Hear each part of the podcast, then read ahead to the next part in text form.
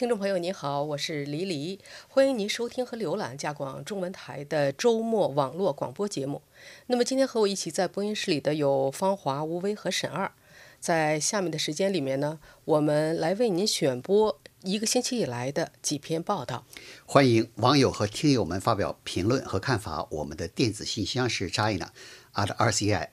dot ca，我们的网站是 www dot rcinet 点 ca，我们的新浪微博是加拿大国际广播中文。我们的 Facebook 加拿大国际广播中文频道，每个星期五的北美东部时间上午九点半，我们会有脸书直播 Facebook Live。那您还可以在安卓和苹果应用商店来下载我们加拿大国际广播出品的加拿大新闻移动 App。那么你只要在这个苹果和应用商店来搜索“加拿大国际广播”这些关键词，你就可以找到。那现在屏幕上出现的呢，就是这个我们的 App 的一些简短的一个介绍。那我们想再强调一下，就是我们现在把 Podcast 也放在了 App 上。好的，那么下面呢，我们来谈谈这个星期咱们做的几篇报道。那么当然，第一个题目了，就是最近的这个大话题——中国的新型冠状病毒的疫情。对于加拿大来说呢，加拿大人也非常关心疫情的发展情况。呃，加拿大的政府是包了一架飞机。昨天呢，刚刚从中国的武汉起飞，也是几经波折，呃，又推迟啊之类的，最后终于呢，把第一批在武汉的这个侨民给撤出来了。那么，我为你做了一些报道。对，就是现在最新的消息，就是第一架撤侨飞机呢，已经呃，现在已经到达目的地了，就是安大略省的这个特伦顿军事基地。那么，呃，加拿大外长说是现，呃，加拿大外长。商鹏飞他说是在下个星期一呢，可能还会再有第二架飞机，但是这些飞机呢都是只从武汉起飞，所以就是在这个星期，呃，他和卫生部长哈伊杜两个人都特别强调，催促在武汉以外的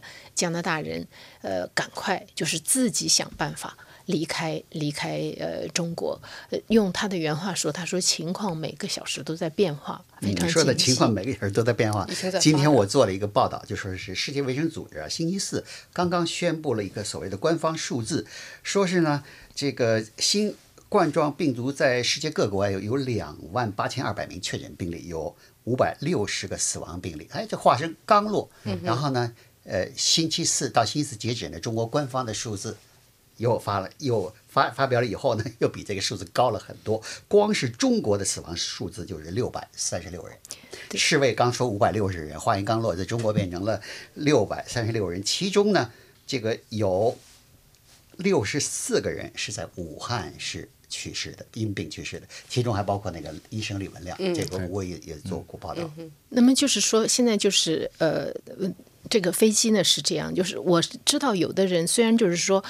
在中国就是加航也停飞了什么，但是呢，他们就是还是可以想办法，虽然就是要花一点钱，要有一些周折，就是可以比方说取到。我知道一个人就是他从那个从别的省，不是在武汉以外的，转到先飞到呃日本。然后从日本呢再坐加航再回来，已经人已经到了，已经到了，就是这样呢。他至少就是呃，可能自己要花一点钱，要怎么样？但是呢，至少你不需要就是到武汉去乘飞机，而且武汉现在每一架撤侨飞机上几乎都有确诊的，你等于是说要和这些可有很高风险的人在一起，在十几个小时，然后回来了以后要隔离。隔离两个星期，那么现在呢？就像刚才芳华说的，就是这个事情就是在一直在进展。那么在加拿大这边呢，呃，昨天下午，BC 省的这个最高呃首席卫生官呢，他又有这个又有啊新的就是报告，就是在呃 B BC 省又新添了。初步诊断又有两个人，又有两个病例，但是呢，就是这两个人和那个第二个那个那那一名五十多岁的女性，实际上是一家人，实际上是在至少是住在一起的。就是一开始这个五十多岁的这位这位女士发病，然后就是这两个是从武汉来看她的，一男一女三十多岁，呃，但是就是一开始可能因为他们年轻，症状也非常不显著，尤其是就是。平常的好像有点着凉啊什么，所以也没有去医院，反倒是这个年纪比较大一点的这个女性先发病，但是他们实际上是一家人。另外就是还有就是最比较新的呃今天的消息就是就是在这个日本横滨停靠的那个游轮上，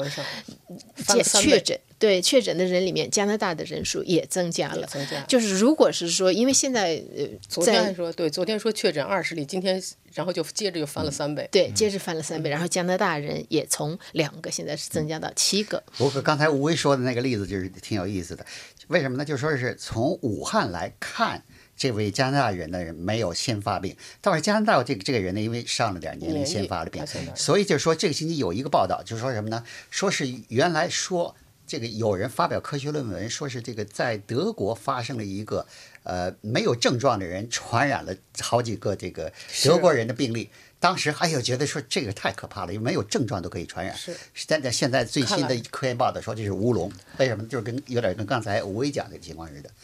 他可有一点温和的症状，但是症状不严重。但是被传染的人可能很快的就发发生症状了。当时那个德国有一个年轻的从中国武汉来的这个女性呢，已经出现了点这个症状。但是这些人所写所谓的科学论文的时候呢，没有直接跟这位这个当事人进行联系，就写出了这个论文，说是呢无症状传播。现在是现在就是这个，你说，我就温和症状，那就是有的时候温和症状外人看不出来，只有你自己知道。那那么就是你自己要不要去报告了？因为有些温和症状的话，如果不是很明显的话，那只有你自己知道，是不是？他呃，就是刚才芳华讲到的这个，就是病毒。现在发展到现在，我们对这个病毒呢，也有一些呃，也有一些。了解了，一方面是就是科学家的研究，另外一方面你从这些呃医生的诊断，还有就是说患者的这些讲的患者的这些自述，你就会发现就是这个病毒蛮特别的，它致死率可能确实是不如非典那个不如非典，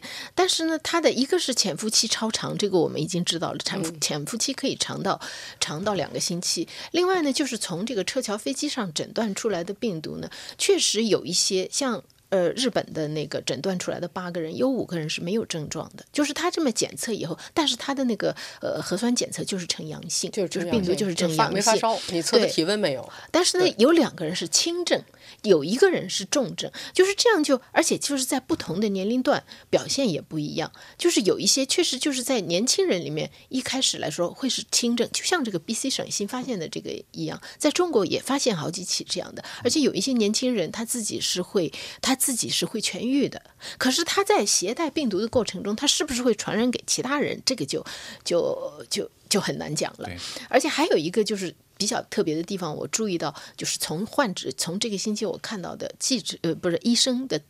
讲述和患者的讲述，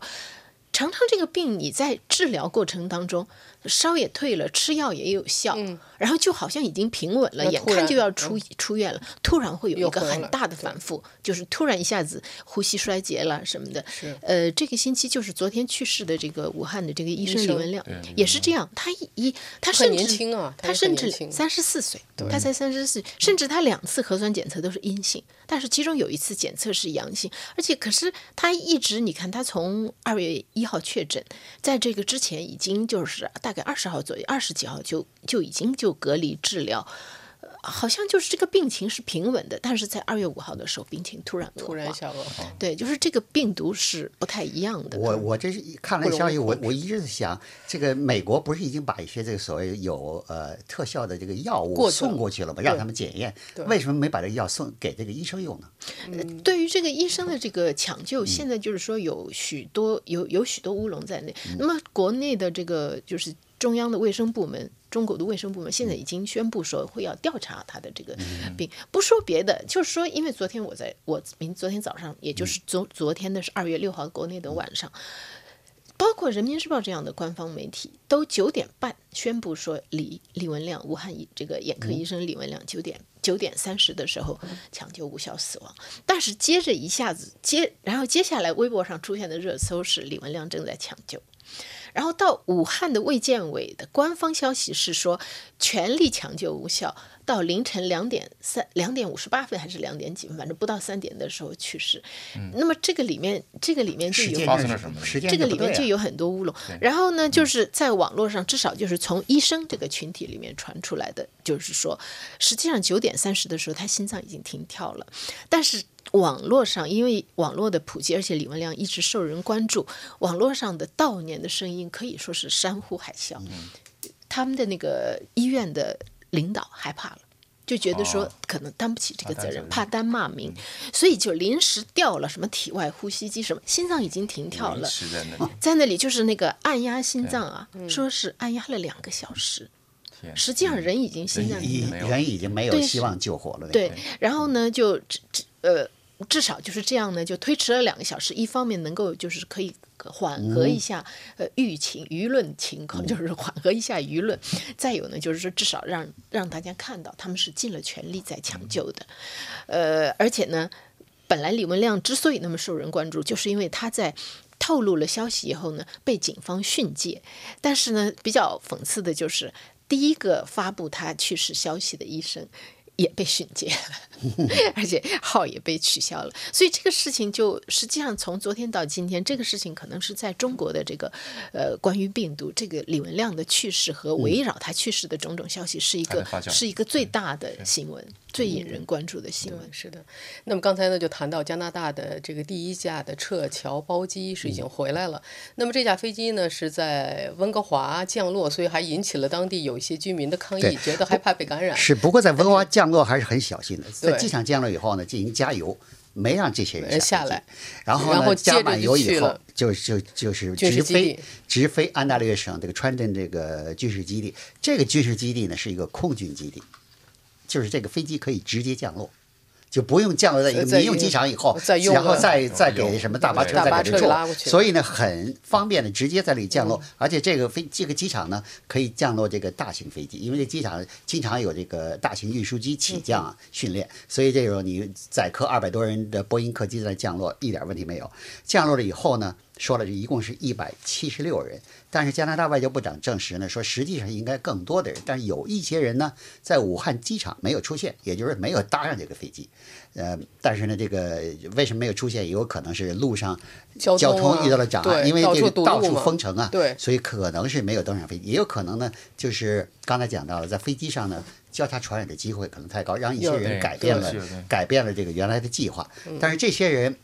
抵达加拿大以后，为了防止。交叉传染，这这些人呢要被强制隔离十四天，哎，十四天呢，呃，不过这个隔离的嗯这个环境应该比在中国那个什么所谓这个呃新建的快速建立起来的呃那个那个临时医院要强，因为咱们在在那个图片里可以看到，那简直是一个。大很大的这个场地上，一排一排的这个方箱子，对，当然有的时候是通铺，实际上不是通铺，还是单个的方舱医院，对，方舱医院。还是单个的这个床位，但是一大群人在一个大房间里。对，但是那但是那是当地的一个医院改建，就是当当地改建，还有那两个新的医院不是。啊，新建的医院是分开的，都是隔离病房，对，是隔离病房。但是在这个这个加拿大这个军事基地呢，川顿这个军事基地原来是准备用来接待叙利亚难民的，所以呢，呃，这是一个所谓的。旅店式的的这个建筑有三层楼，上面都有各样的房间。说说每个房间，对对对，每家都有隔离隔离的房间。对，有有单人间、双人间，也有这个供家庭用的这个套间。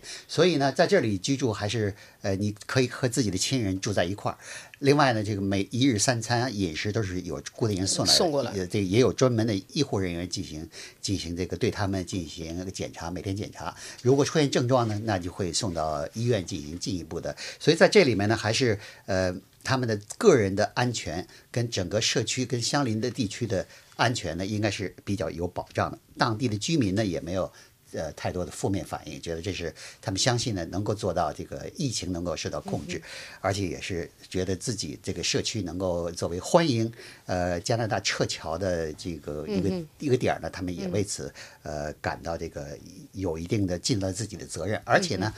但是呢，由于这个呃刚才已经讲了，加拿大还要准备第二架飞机，二月十号就过来，二十号如果装不下呢？如果这个地方满了以后呢，所以还要送到其他的基地去。加拿大国防部已经让全国各地的大型的军事基地提供他们能够接收多少这个说要需要隔离的这个呃疫情呃病人的，或者是呃从那边撤侨回来的人的这个能力。所以呢，有可能还要在其他地地区呢这个开辟接待的接待点。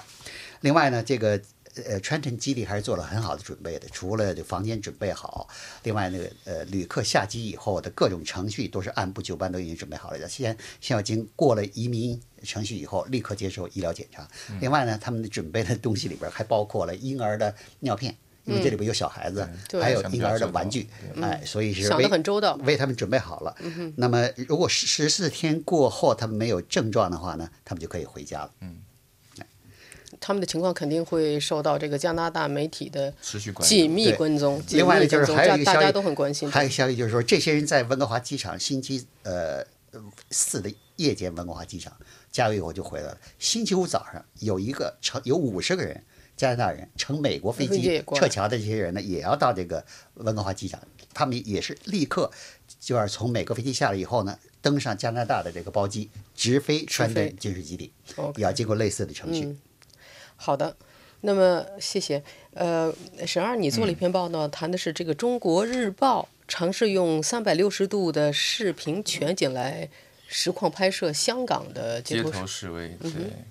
这是很有意思的一个事情啊，因为现在的就是说新闻，呃，包括虚假新闻，所谓的 fake news，也是一个很热的一个话题，在全球来说。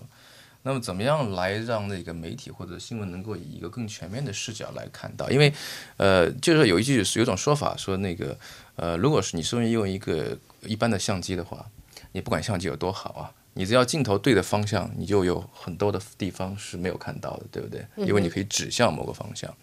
那么三百六十度的这种全景呢，可以说在某种程度上补补上了这个缺陷吧。因为三百六十度全景的话，人是可以选择你到底看哪个方向。那如果就说在这个拍摄者的背后也发生了什么事情，那基本上可以说都能看，你都能看到。对，而且声音你也是立体声的，对吧？谁说了什么也都能看到。当然了，这还有另外一个问题是，你选择在哪里拍摄也是拍摄者的选择，对吧？不是说。这个三百六十度的全景真正能够说展现所有的事情啊，但不管怎么样，肯定比单镜头的这种方式要好一些。那么这个是中国日报啊，中国日报 China Daily，China Daily 也是中国官方的一个这个英文报纸吧。但这个视觉，他所谓的 visual 的这些 journal 就是视觉记者，这个记者是一个外国人。他叫 D.J. Clark，他实际上是个外国人。这是中国日报雇佣了很多这些外籍人士在做的一个事情。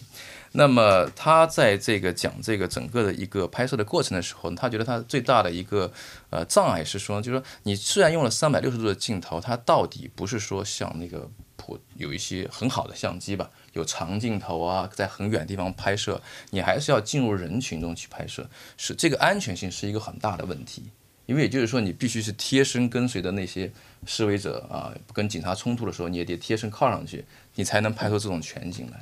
那么，而且他还提到，就是说，呃，他但但他自己也提到，就是说，这个拍摄者也是有选择的，这并不是说一个完美的一个解决方案。嗯，好的。啊，对，最后说一下，就是你可以在。这个平台是用 YouTube 平台，你可以用 YouTube 就是可以三百六十度没有问题，你可以放上去就可以看。我们会在我们的我会在我的文章里给大家看这个链接，大家能体会一下这种体验是什么。好的，谢谢。那咱们下面呢来谈一谈，就是我们也知道这个 Airbnb 啊，短租。出了很多的事情，然后加拿大现在现在开始不是就 Air Airbnb 平台开始设置针对年轻人有一些限制措施。这个呃媒体上报道的呃这个 Airbnb 这个短租平台服务呢。呃，基本上可以有三类的问题。第一类问题呢，是是老百姓一般是不管的，就是甚至有人暗地叫好的。什么问题呢？就是租客租了以后，把这房子搞得是乱七八糟。乱七八糟。哎，但是呢，人家这好多老百姓你说，谁让你搞这个 这个短租呢？因为这个短租呢，在很多这个呃民众的口口碑中呢是非常不好的。因为你同样买了一个，比如高层建筑。呃，那个单元里边，你买一个单元，你的邻居呢正搞着短租，结果给你带来很多的不便，所以呢，有很多人不喜欢这样的呃这个活动。第二个问题呢，就是所谓的呃，就是安全问题，就犯罪，犯罪安全。加拿大多伦多最大城市多伦多呢，就是上个星期五刚刚发生了高层建筑上一个单元呢被用于短租，通过 Airbnb 短租，三个人死，开枪。哇！事件三个人死，两个人受重伤，这还不算多的。去年美国这个佛罗里达呢，那美国加利福尼亚呢也发生这样的事情，五个人死。结果当时呢，这个在加利福尼亚这开枪，呃，五人死亡事件发生以后呢，Airbnb 说我们要对这种暴力事件零容忍，零容忍。但是最后呃，多伦多呢这儿又发生了事件，所以这次呢，他采取的措施呢，就是要对二十五岁以下的人呢进行限制。他们也做了研究，就是说呢，这发生这种事件呢，不管是把这个房子搞得乱七八糟呢，还是这个派对啊，还是杀人呢，还是犯罪事件啊，这个大概率都是二十五岁以下的年轻人。所以，他这个 Airbnb 宣布的政策在加拿大试行呢，就是二十五岁的年轻人以下的年轻人禁止他们租整个房间。你可以，但是给他开了两个窗口，一个是你可以租单个房间，比如这个。呃，单元房里边有，比如三四个房子，你可以租一间房，条件是那个房主啊还在里边住。嗯哼，哎，这这样呢就监控，意思说呢，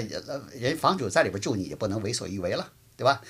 第二个呢就是什么？是如果这二十五岁的年轻人，哎，已经租过这个整个房子，但是呢，房主在过去一段时间给他那个多次点赞，就说明他是一个行为比较规范的。这个年轻人，所以这种情况下，你还可以继续租；否则的话，你要第一次租，或者是过去这个没有受过点赞的，您就别想在本社区租房子。但这个问题是在本社区啊，是个什么定义？多少公里范围之内算本社区呢？Airbnb 没有明确，所以这个可可能是他们有内部的有一些政策和规范。但是，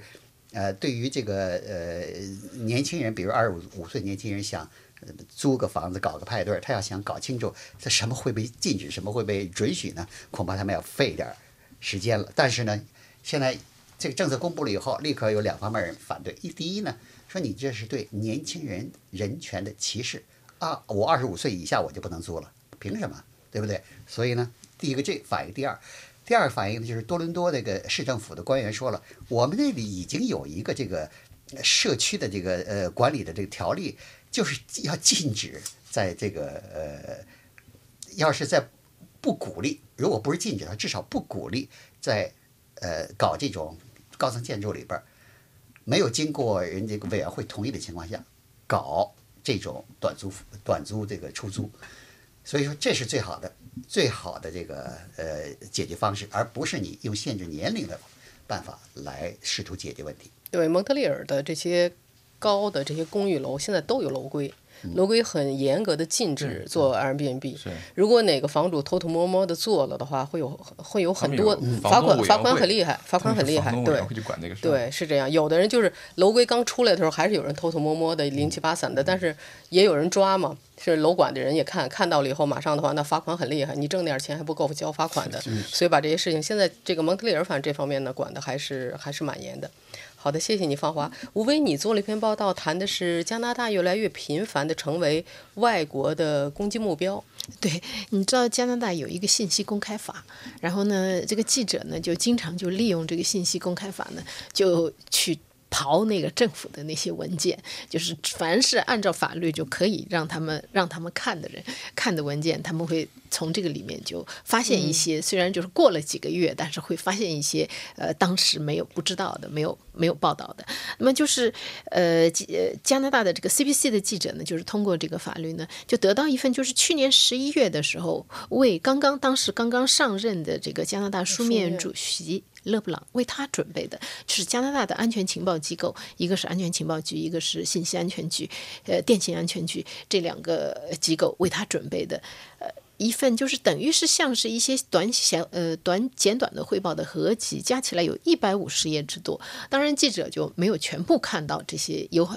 这种涉及到安全呃国家安全啦，还情报了，就是他会有很多他会给他涂黑，不让对你看不到。对，但是至少就是可以呃知道他这个文件是就是知道一个全貌，知道是他呃这个文件强调的是什么。就像你刚才说的，就是这些这个文件显示呢，就加拿大现在越来越。频繁的成为，就是用他的原话说是外国对手，呃，如果是用中国人的话是外国势力，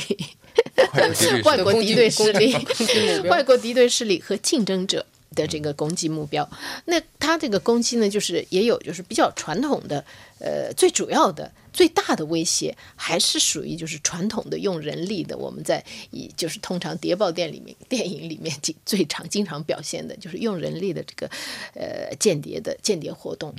派真人间谍而不是就另外呢还有就是。网络网络攻击，网络攻击它不光是说黑客攻击侵入你的系统，然后那个去然后呃获取情报，或者是还有就是散布假消息。呃，这个在去年十月份大选以前大选以前特别明显，而且也是的也是呃加拿大的情报机关啊，还有警方啊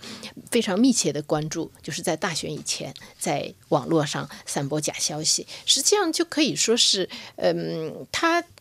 目的只不过就是说，他要挑起这个选民之间的不信任，或者是说彼此的怨恨，彼此的这样就是。制造制造制造叫做什么煽风点火吧，就是 就是用力。还点名了中国政府，还有印度政府。呃，就是在这个在在呃网络攻击也好，还有一个你刚才说到的这个，就是他还讲到一一个，这个可能也是删节比较少的记者能够看到的，就是另外一个手段，就是利用移民社区，利用在加拿大的这个侨民，就是这些。这些国家利用他们本国的侨民社区来，呃，进行来影响加拿大，或者是说来，呃，进行这个情报活动。就像你刚才说的，六个国家，第一个就是中国，嗯，印度，还有几个中东国家，比方说像什么沙特啊，什么巴基斯坦呐，还有这这些国家，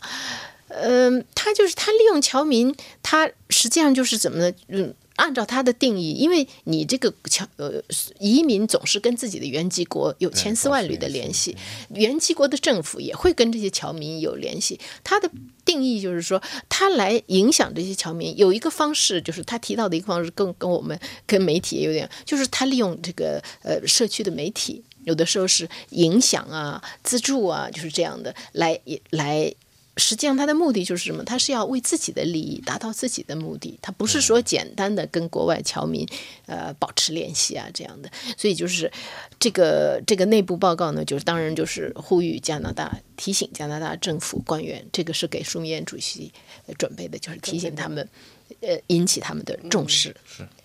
好的，好的，谢谢你，吴威。那么咱们今天的节目呢，就到这里结束了。谢谢我们的技术团队皮埃和本诺瓦、麦康特黑还有 Leo。谢谢您的收听收看，祝您健康愉快。我们下次节目见。